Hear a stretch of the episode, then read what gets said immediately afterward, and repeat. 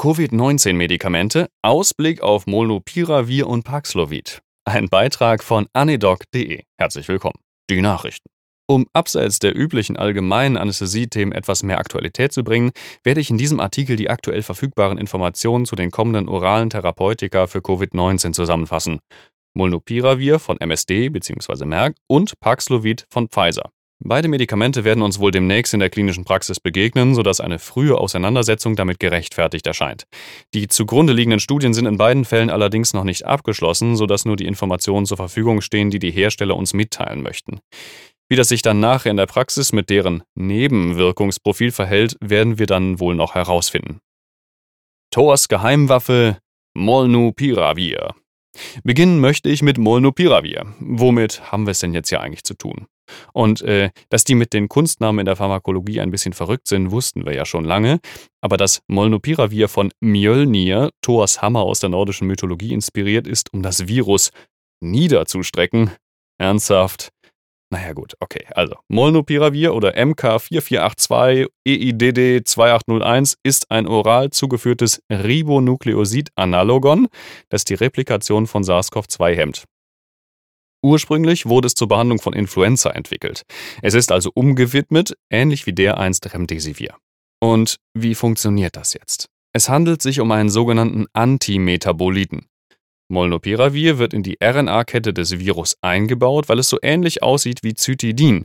Sein Basenanteil ist aber verändert und nicht völlig so, wie es sein sollte. Die ablesende RNA-Polymerase weiß da nicht so recht, was sie damit anfangen soll. Manchmal interpretiert sie das Molnupiravir als C und manchmal als U. Ihr erinnert euch, Uracil. Und das an jeder Stelle, wo das Mittelchen eingebaut ist. Deswegen entstehen mannigfaltige verrückte Mutationen und tatsächlich so viele, dass das Virus nicht überleben kann. Das heißt dann virale Fehlerkatastrophe oder Viral Error Catastrophe oder letale Mutagenese. Obwohl bereits seit 2018 verfügbar, wurde es erst in der Move-Out-Studie auf Wirksamkeit gegen das SARS-CoV-2 hin untersucht. Dabei handelt es sich um eine globale Phase-3-Studie, die randomisiert, placebo-kontrolliert, doppelverblindet an 170 Zentren weltweit durchgeführt wurde. Die Stichprobe aus 1550 Teilnehmern rekrutierte sich aus Patienten im ambulanten Umfeld mit nachgewiesener Covid-19-Infektion, die einen milden oder moderaten Verlauf hatten und mindestens einen Risikofaktor für einen schweren Verlauf aufwiesen. Die Rekrutierung erfolgte maximal fünf Tage nach Beginn der Symptome. Die Risikofaktoren wurden folgendermaßen definiert. Übergewicht, Diabetes mellitus, Alter größer gleich 60 Jahre, Herzkrankheit, was auch immer das heißen mag. Die Studie enthielt sechs Studienarme mit Placebo und verschiedenen Dosierungen, womit nur noch etwa 300 Patienten pro Arm zur Verfügung standen.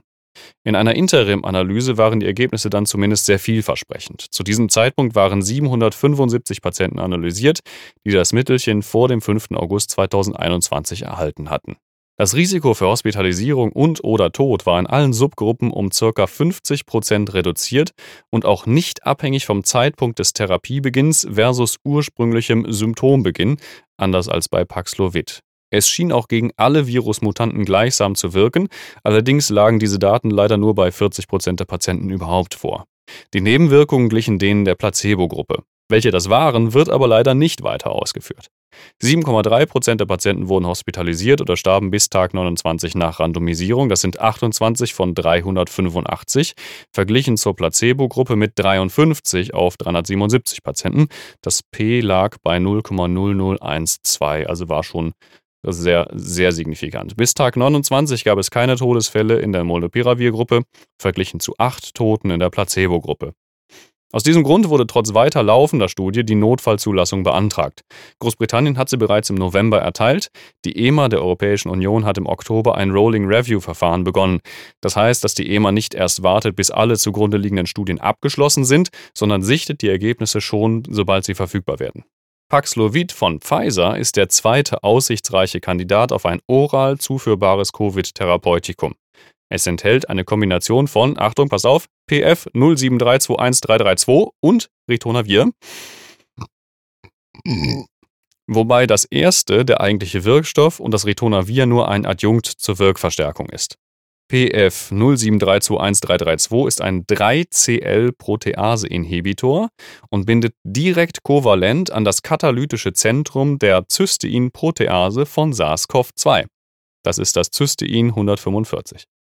Ritonavir wiederum soll die Metabolisierung des eigentlichen Wirkstoffs mit dem unaussprechlichen Namen verzögern und somit die Plasmakonzentration höher halten. Wir erinnern uns, Ritonavir ist ein Zytochrom-P-Inhibitor. Wenn es spätestens drei Tage nach Symptombeginn gegeben wird, soll es die Rate an Hospitalisationen um bis zu 89 Prozent senken. Das klingt doch sehr nach einem Golden Bullet, auch deutlich besser als Molnupiravir, muss man sagen. Pfizer hat doch schon die Lizenz zum Gelddruck mit BioNTech und jetzt das auch noch. Aber gut, wenn es funktioniert, dann sollen sie halt ihr Geld bekommen, finde ich. In so einer Situation haben wir eh keine große Wahl. Aber was macht diese Cysteinprotease bei den Coronaviren? In der Herstellung viraler Proteine werden Vorläuferproteine hergestellt und dann inaktive Einzelteile gespalten. Und wenn diese Proteasen das nicht tun, kann kein fertiges Virus entstehen.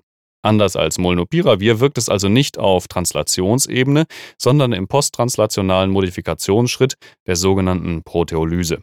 Die aktuell zugrunde liegende Studie heißt EPIC-HR, steht für Evaluation of Protease Inhibition for COVID-19 in High-Risk Patients mit N gleich 1219 Patienten und ist ebenfalls randomisiert, doppelblind, multicenter und untersucht nicht hospitalisierte erwachsene Patienten mit Covid-19 mit mindestens einem Risikofaktor für einen schweren Verlauf. Welche das in dieser Studie sind, wird uns leider nicht mitgeteilt, aber das wird sicherlich noch nachgeholt. Und den Zulassungsbehörden werden die Informationen hoffentlich sicher vorliegen. Ergebnisse 0,8% der Patienten in der Verum-Gruppe wurden bis Tag 28 nach Randomisierung hospitalisiert. Das sind drei von 389, keine Todesfälle. Verglichen zu 7% der Patienten in der Placebo-Gruppe, das sind 27 von 385 mit sieben Todesfällen. Die Signifikanz lag bei p kleiner 0,0001, also hochgradig signifikant. Tatsächlich wurden keine Todesfälle in der Verum-Gruppe der gesamten Studienpopulation beobachtet, im Vergleich zu 10 mit Placebo-Behandlung. Beeindruckend. Die Notfallzulassung in den USA wurde am 16. November beantragt. Die EMA prüft offensichtlich hier ebenfalls. Hier funktionieren die Mechanismen anders als in unserer überbürokratisierten Politik und ihren aktuell schwer nachvollziehbaren Entscheidungsprozessen. Ambulant einzunehmende Medikamente, also Pillen gegen Covid-19, sind dringend nötig, um die Krankenhäuser zu entlasten. Mit Molnupiravir und Paxlovid stehen vermutlich demnächst zwei heiße Kandidaten zur Verfügung. Auch wenn die Zulassungsstudien noch mit sehr überschaubaren Stichproben aufwarten, scheinen die Mittel dennoch vielversprechend. Wie man so schön in der Wissenschaft sagt, weitere Untersuchungen sind dringend nötig, um Wirksamkeit und Sicherheit besser beurteilen zu können. Allerdings darf man doch aufgrund solch positiver Meldungen optimistisch bleiben. Zumindest ein bisschen. Lasst uns überraschen, wie sich die Hersteller das bezahlen lassen. Immerhin werden für ärmere Länder Sublizenzen für Generika-Hersteller von beiden Akteuren vergeben, um auch dort die Pandemie vielleicht mit diesen neuen Tools in den Griff zu bekommen. Es bleibt spannend. Aber vor allem, lasst euch nicht kaputt machen in den Kliniken, behaltet die gute Laune, haltet zusammen, auch wenn die Umstände widrig sind. Es muss auch wieder besser werden. Und ich bin davon überzeugt auch, das wird es. Bis zum nächsten Mal. Ciao.